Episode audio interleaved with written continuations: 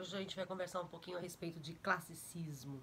Quando a gente fala em classicismo, imediatamente a gente lembra do nome do Luiz de Camões, um dos maiores poetas da língua portuguesa de todos os tempos. Acompanha comigo aqui algumas características do classicismo, renascimento, antes a gente falar desse grande poeta Camões. Aliás, Camões é um poeta tão importante que vários autores homenageiam Camões, né? Por exemplo, aqui, ó, esse soneto do Manuel Bandeira em homenagem ao Camões. Acompanha comigo a leitura que é muito bonito. Quando na alma, apesar de tua raça, névoa da apagada e vil tristeza, busque ela sempre a glória que não passa em teu poema de heroísmo e de beleza. Gênio purificado na desgraça, tu resumiste em ti toda a grandeza, poeta e soldado, em ti brilhou sem jaça o amor da grande pátria portuguesa.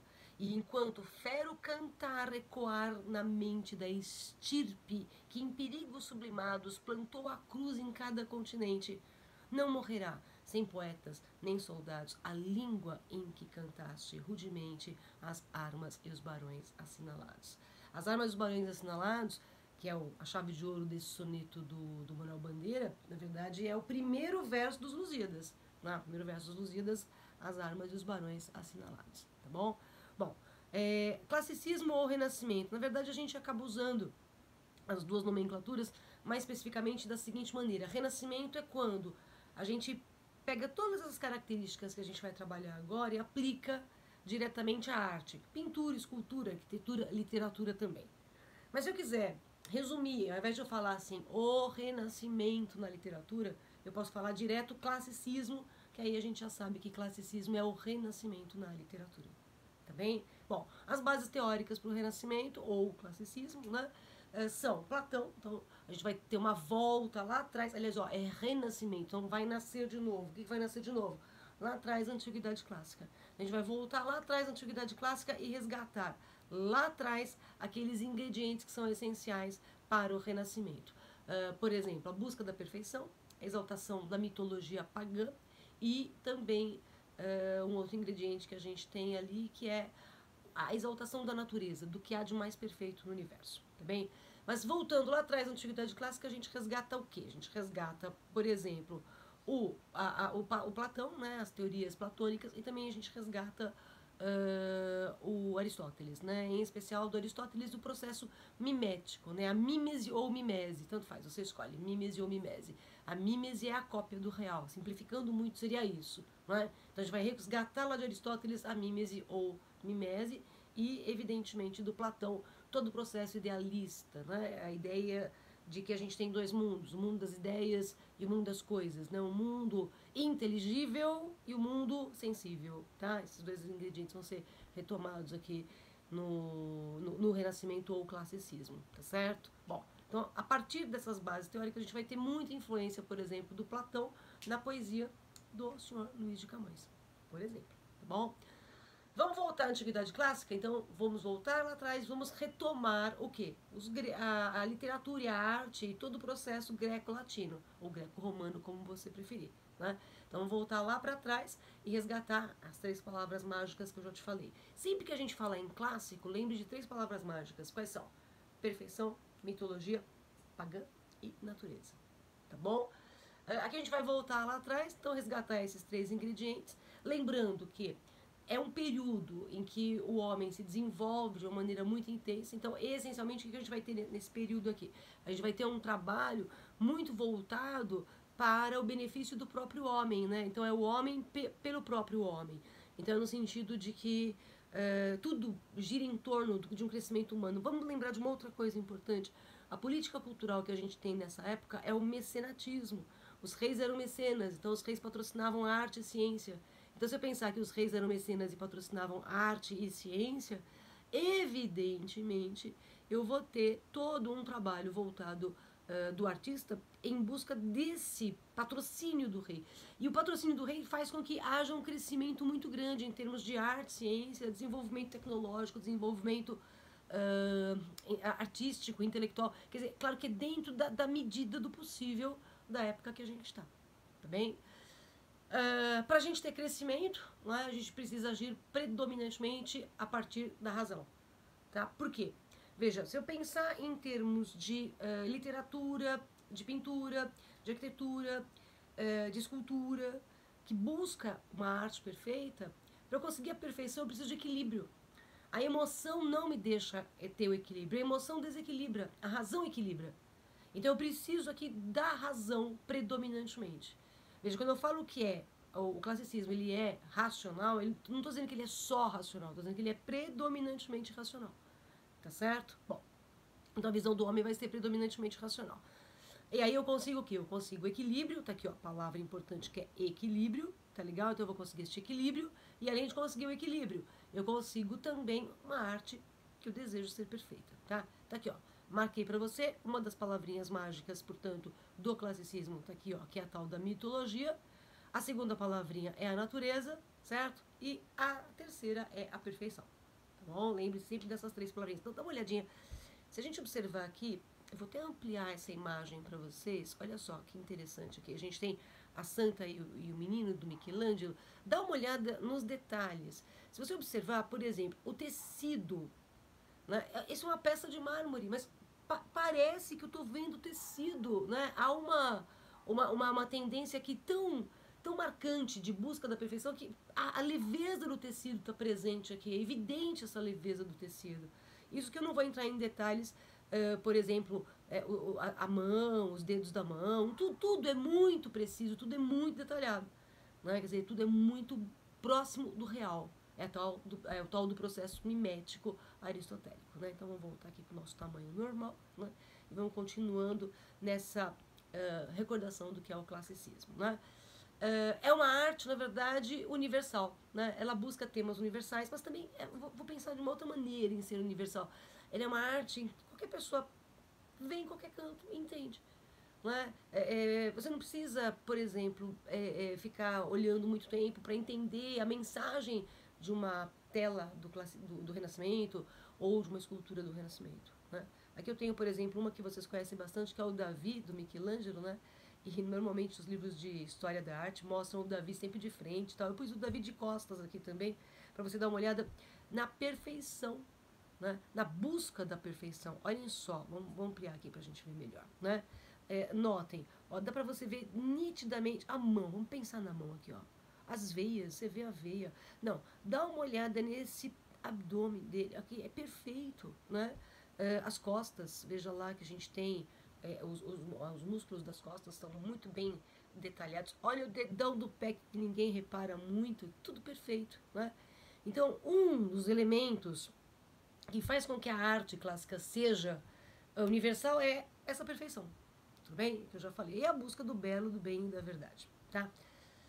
Na Itália, a gente tem o início do Renascimento, ele é italiano, né? todo um processo de realmente Itália.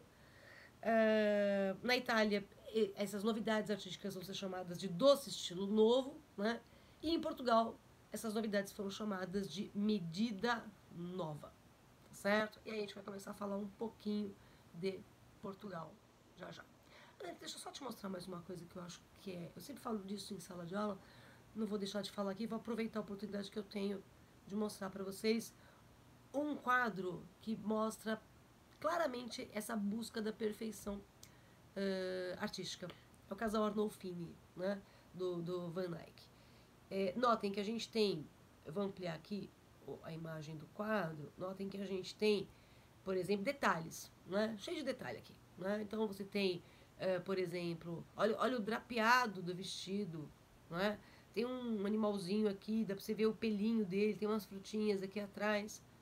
Mas eu vou destacar uma coisa que é esse espelho que está ali atrás se você observar o espelho, uh, o espelho, obviamente, ele está refletindo a imagem né, que está na frente dele. E aqui a gente tem o detalhe do espelho. Olha o espelho ampliado aqui para vocês. Né? Então, aquilo que está lá naquele espelho pequenininho, está uh, aqui ampliado para você observar. Note que a gente vê justamente o casal de costas, tá vendo aqui o casal de costas? A gente tem ali atrás o pintor, o auxiliar de um pintor. Olha a janela está vendo que o espelho ele tem uma concavidade que deforma a imagem? Então a imagem está deformada ali também. Dá uma olhada que até o candelabro parece aqui em cima. Ó, ó, o candelabro aqui, tá vendo? Vamos voltar na imagem menor lá. Olha o candelabro aqui, ó. Tá certo? Então o que eu tenho aqui é exatamente essa imagem refletida no espelho. Olha o nível de perfeição que a gente tem no, no Renascimento e no Classicismo, tá bom? Bom, em Portugal, o que está acontecendo em Portugal nesse período? As grandes descobertas, né? Na verdade, quando Portugal vive o classicismo, o Brasil já existe, né? Uh, o Sá de Miranda foi para a Itália, entrou em contato com as novidades italianas e trouxe essas novidades italianas para Portugal. Então, embora o Sá de Miranda seja quem começa uh, comece o classicismo em Portugal, ele não é o autor mais importante. Tá? O mais importante é o Camões. Tá bom? Uh, Portugal, o, o classicismo vai de 1527 até 1580. Uh, dois anos depois, na verdade, que Portugal acaba sendo derrotado na Batalha de Alcácer Quibir, justamente a batalha em que desaparece o rei de Portugal, Dom Sebastião. Tá? Nesse período, a gente tem vários, várias produções artísticas, mas pra gente realmente o mais significativo é o Camões. Tá bom? Camões. Alguns dizem que ele nasceu em 1525, outros dizem que ele nasceu em 1524, quer dizer, foi por ali, tá? Que ele nasceu. Morreu em 1580 e consta que as últimas palavras dele foram: Não me contentei em morrer pela pátria, mas com ela.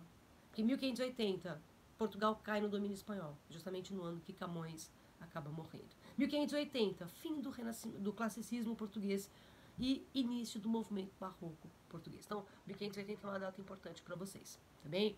O que Camões escreveu? Obra lírica, obra épica e teatro, tá? Teatro. Anfitri anfitriões é o rei Seleuco e o alto do Filodemo. Não precisa saber isso, não. Tá? Eu só falei aqui para me exibir, mas não precisa falar, precisa saber. Precisa saber que ele escreveu teatro, isso sim, tá? ok? Só saber que ele escreveu teatro já está de bom tamanho. Não precisa saber as peças que ele escreveu. Porque o principal da obra do Camões é a poesia lírica e a poesia épica, tá certo? Que é o que a gente vai começar a ver agora na poesia uh, lírica, na verdade. O padrão uh, uh, lírico é o, o, trabalho com emoção, o jogo de emoção muito, muito, muito intenso, muito forte. E notem que, como eu comecei esse, esse vídeo falando que o Camões é motivo de tema de muitas poesias, olha aqui um outro exemplo que é o Machado de Assis falando sobre Camões, né? Dá uma olhadinha aqui, ó. Um dia, junto à foz de brando e amigo, rio de estranhas gentes habitado, pelos mares aspérrimos levado, salvaste o livro que viveu contigo. E esse que foi às ondas arrancado, já livre agora do mortal perigo, serve de arca imortal de eterno abrigo, não só a ti, mas ao teu berço amado. Assim, um homem só, naquele dia, naquele escasso ponto do universo, língua, história, nação, armas, poesia, salva das frias mãos do tempo adverso. E tudo aquilo agora desafia e tão sublime preço cabe em verso. Sabe que o, o Machado aqui está se referindo a uma lenda, né, que diz que o Camões, uh, num naufrágio uh, que ele sofreu, ele precisou escolher, ou ele salvava a obra-prima Os Lusíadas, ou ele salvava a namorada dele, a Dinamene. E reza a lenda que ele deixou a moça morrer afogada e salvou a obra-prima. Eu não acredito nessa lenda, mas tornou-se né, uma, uma, uma, uma, lenda célebre. E é o que o Machado está falando aqui, né? Que ele acabou realmente salvando o livro do naufrágio. Aqui é os Lusíadas, tá? Então, o Camões escreveu teatro, obra lírica e obra épica. Obra épica é os Lusíadas que a gente vê depois, tá bom? Obra épica, uh, reunida em rimas, o espólio de rimas é, são só 126 versos uh, redondilhos, na verdade 126 poesias em versos redondilhos, né? Uh, pra gente, assim, esses números aqui, 13 odes, 10 elegias, 204 sonetos, eles são. Não precisa saber esses números, é só para você ter uma ideia da dimensão do trabalho poético do Camões, tá? O tamanho da obra camoniana. Isso porque eu não estou falando dos Lusíadas. Em rimas eu tenho a obra lírica do Camões, tá certo? Os Lusíadas daqui a pouco, bom? Uh, dessa obra lírica eu vou destacar os sonetos, porque os sonetos acabam, na verdade, sendo os mais trabalhados uh, da poesia lírica do, do, Camões em exames vestibulares. Então, soneto, sonetos do Camões, influência platônica, óbvio, evidente, né?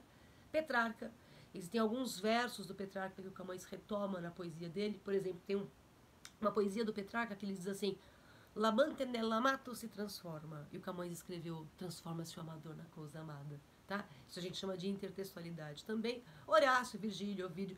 Quer dizer, há referência a autores da Antiguidade Clássica que são retomados aqui. Isso é evidente, tá bom? Muita referência ao Platão, então o platonismo amoroso está presente no, nos sonetos.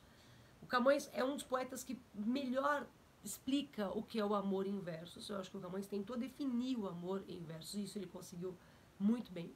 Né? Uh, o amor, ele não é trabalhado apenas como aquilo que te traz felicidade, mas aquilo que te traz dor. O mesmo amor que te faz feliz te faz sofrer. Aliás, a gente sofre porque a gente ama. Porque a gente perde as coisas com o passar do tempo. E nessa perda das coisas com o passar do tempo, a gente vai sofrer. Porque a gente amava. Então, o mesmo amor que te faz feliz agora vai te fazer sofrer um dia. Né? Mas a gente não consegue viver sem amar. Para o Camões, e não só para ele, mas para o Camões, o amor é a mola mestra da vida. Tudo a gente faz por amor. Tá certo? Nada a gente deixa de fazer é, que, que não haja o sentimento, que não haja o afeto, que não haja o amor por trás. Tá bem? Uh, então, como esse amor faz sofrer, aí eu tenho um certo tom de dor. Mas o tom de dor no soneto do Camões não é só por causa do amor, mas também porque o mundo anda às avessas, o mundo anda errado, o mundo anda desconcertado. E um dos sonhos do Camões é justamente a justiça. Justiça, né? se fazer justiça. O mundo justo seria como? Os bons se darem bem e os maus se darem mal. Né? Porque o Camões detecta que o mundo anda às avessas, anda ao contrário disso. Tá bom? Além disso, muitas paráfrases de texto. Paráfrase você sabe o que é, né? Eu pego um texto e, e trabalho. Então, Camões trabalha muitas paráfrases textuais. Uh, e, veja, a poesia lírica do Camões é, é, interessante pensar da seguinte maneira. Ela tem traços medievais, traços clássicos, ela já antecipa valores do movimento barroco. Então, por exemplo, Camões tem poesia em medida velha, versos redondilhos maiores, redondilhos menores, tem poesia em medida velha. Mas Camões também tem poesia em medida nova, são sonetos, por exemplo. Medida nova, o que é medida nova? Versos decassílabos, tá? Uh, e Camões também vai antecipar já alguns elementos do movimento barroco, tanto que ele trabalha muito uh, o jogo de oposições, né? as antíteses, os paradoxos, né? são elementos constantes na poesia do Camões. Por exemplo, nesse texto aqui, ó, dá uma olhadinha, lê comigo aí esse texto. Amor é fogo que arde sem se ver, é vida que dói e não se sente, é um contentamento descontente, é dor que desatina, sem doer. É um não querer mais que bem querer, é um andar solitário entre a gente, é nunca contentar-se de contente, é um cuidar que se ganha em se perder. É querer estar preso por vontade, é servir a quem vence o vencedor, é ter com quem nos mata a lealdade. Mas como causar pode seu favor nos corações humanos amizade, se tão contrário a si é o mesmo amor? E você conhece esse texto. Repare, é soneto. Lembra o que é soneto? Vamos lá, vamos retomar. Soneto duas estrofes com quatro versos. Então aqui ó, eu tenho dois quartetos e aqui eu tenho dois tercetos. Tudo bem? Então dois quartetos, dois tercetos, um soneto. E você conhece esse soneto do Camões, né? Por causa uh, do Renato Russo lá, o, o, Monte Castelo do Renato Russo é intertextual com esses versos do Camões também com a Bíblia. Tá certo? Ok? Bom, espero que eu tenha refrescado sua memória em relação a alguns aspectos do classicismo. Vamos fazer alguns exercícios aí do, do material de vocês. Bom, uh, a gente tem um texto aqui que diz assim: Lê da serenidade deleitosa que representa em terra um paraíso, entre rubis e pérolas, doce riso, debaixo de ouro e neve cor-de-rosa. Presença moderada e graciosa, onde ensinando estão despejo e siso, que se pode, por arte e por aviso, como por natureza ser fermosa. Fala, de quem a morte e a vida pende, rara, suave, enfim, senhora vossa, repouso nela alegre e comedido. Estas as armas são com que me rende e me cativa amor, mas não que possa despojar-me da glória de rendido. Lindo. Né? E aí do ladinho a gente tem uma imagem, né? Uh, a, a, a, a dama com unicórnio, a mulher com unicórnio, como você preferir, que é uma imagem tradicional, clássica também, nessa referência que a gente acabou de comentar com relação à busca da perfeição. Bom, questão número um pede o seguinte para você. A pintura e o poema, embora sendo produtos de duas linguagens artísticas diferentes, participaram do mesmo contexto social e cultural de produção pelo fato de ambos apresentarem um retrato realista. Bom, não é muito realista. Se você reparar, a moça tem um unicórnio no colo dela, certo? O unicórnio não é. Você tem um unicórnio de estimação em casa? Não tem, então não dá para ser realista. B. Valorizarem o excesso de enfeites na apresentação pessoal. Não tem excesso de enfeites. Quem gosta muito de enfeitar excessivamente é o pessoal do barroco. Não é o caso aqui, tá bom? C. Apresentarem um retrato ideal de mulher marcado pela sobriedade Vamos ver se a moça é sóbria. Olha lá. É, muito sóbria. Tá certo. Continuando lá a letra C. Uh, e pelo equilíbrio, evidenciados pela postura, expressão e vestimenta da moça e os adjetivos usados no poema. Sim, tudo perfeito, lindo, maravilhoso, fantástico, incrível, sim. Tá? Alternativa C responde direitinho essa questão número 1. Um, tá certo? Ok? Questão número 2. Vamos lá, questão número 2. Uh, ouvia que não podia odiar e nem temer, porque tu eras eu. E como seria odiar a mim mesma e a mim mesma temer? Texto 2. Transforma-se o amador na coisa amada por virtude do muito imaginar, não tenho logo mais que desejar, pois em mim tenho a parte desejada. Então reparem que os dois textos falam de algo muito parecido, né? que é a, a, a referência de que, olha só o que a Hilda Hilst diz, né? É, ouvia, que não podia odiar e nem temer, porque tu eras eu. E o Camões coloca, transforma-se o amador na coisa amada. Quer dizer, você se transforma naquilo que você ama, você se transforma no outro, tá? Vamos dar uma olhadinha na questão. Nesse fragmento de poemas de Hilda Hilst e de Camões, a temática comum é o outro transformado no próprio lírico, o que se realiza por meio de uma espécie de fusão de dois seres em um só. Exatamente isso. Né? Que a gente tem, é, é, é um se transforma no outro, né? e aí passa a ser a mesma pessoa. Portanto, questão número 2, letra A de amor. Questão número 3. Mudam-se os tempos, mudam-se as vontades, muda-se o ser, muda-se a confiança. Todo mundo é composto de mudança, tomando sempre novas qualidades. Então vamos parar um pouquinho, analisar isso. Ó. O tempo muda, as vontades mudam, o ser muda, tudo está sempre mudando. Está tomando novas qualidades. Continua. Continuamente vemos novidades diferentes em tudo da esperança. Do mal ficam as mágoas na lembrança e do bem, se algum houve, as saudades. Né? Então repara uma coisa aqui. É, as coisas realmente mudam, mas elas mudam de uma maneira diferente do que a gente espera. A gente espera que mude para um lado e acaba mudando para o outro. Tá bom? E ele diz que do mal ficam as mágoas na lembrança, a gente nunca esquece do mal. E do bem, se algum houve, olha só, ele ainda dá a possibilidade de talvez não tenha havido nenhum bem. Ficam as saudades. Aí continua. O tempo cobre o chão de verde manto que já coberto foi de neve fria e enfim converte em choro doce canto. Quer dizer, o tempo vai passando e vai transformando, não é? Aquilo que era alegria em tristeza, tá bom? E afora esse mudar-se cada dia, outra mudança faz de maior espanto que não se muda já como soia. Quer dizer, até a mudança muda. Tudo muda o tempo todo, até a mudança muda. Né? Então as coisas estão sempre mudando, sempre se alterando. Né? Diferentemente de tudo aquilo que a gente espera. Tá bem? Vamos dar uma olhadinha aqui na questão. Nas questões, aliás, testes 3 e 4. Né? Item 1 diz: No poema reconhece-se como único estado de todas as coisas a mudança. É verdade, tudo está sempre mudando o tempo todo. 2. Como o tempo não permite que nada fique como é, do mal presente sempre resulta o bem futuro. Ele não falou isso. Ele não falou que do mal resulta bem, ou que do bem resulta mal. Ele não falou nada disso.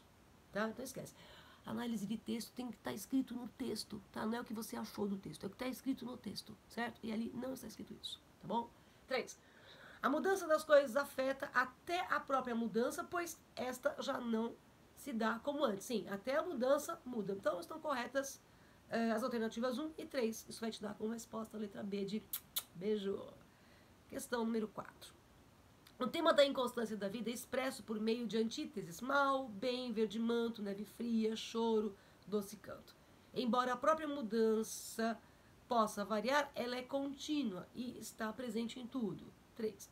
Na terceira estrofe, a metáfora: o tempo cobre o chão de verde manto, que uh, já foi de neve fria, e uma sinestesia doce canto. Tá certo? Tudo certinho aí, né? É um resuminho aí de uma análise do texto. Tá bom? Portanto, questão número 4, letra E de elefante. Certo?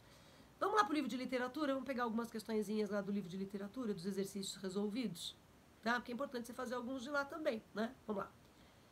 Uh, identifique a opção que não contém ideais clássicos de arte. Universalismo é ideal clássico. Racionalismo, sim.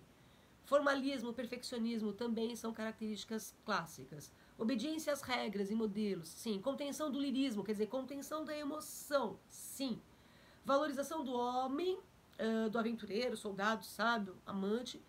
E uh, da verossimilhança, quer dizer, imitação da verdade e da natureza. Também, tá certinho.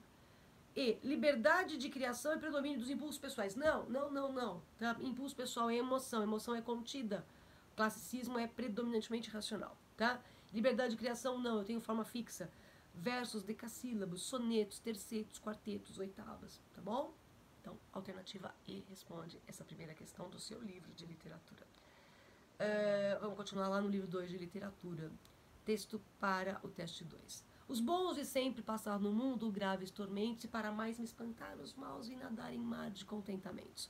Cuidando alcançar assim o bem tão mal ordenado, fui mal, mas fui castigado, assim que só para mim anda o mundo consertado.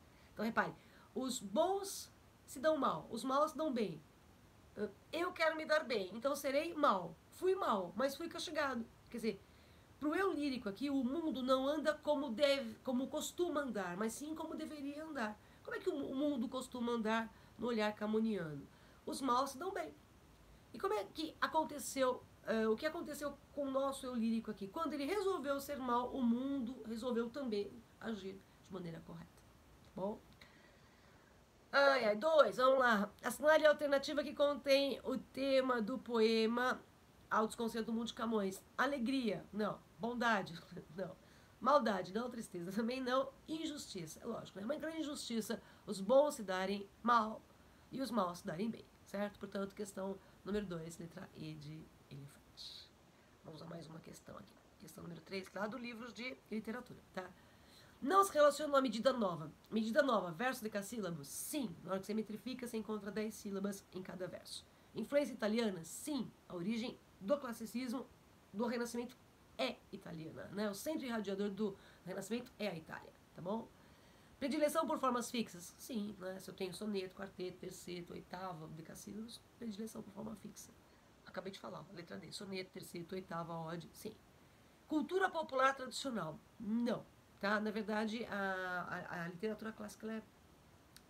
A literatura clássica, a arte renascentista, ela tem uma certa elevação, né? não está mais naquele parâmetro do popular. Portanto, terceira questão, letra E responde aí para você. Tá legal? Bom, é isso. Tá? Por hoje é só. Espero ter te ajudado. A gente se encontra em breve. Vai estudando aí, tá bom? Até mais. Tchau.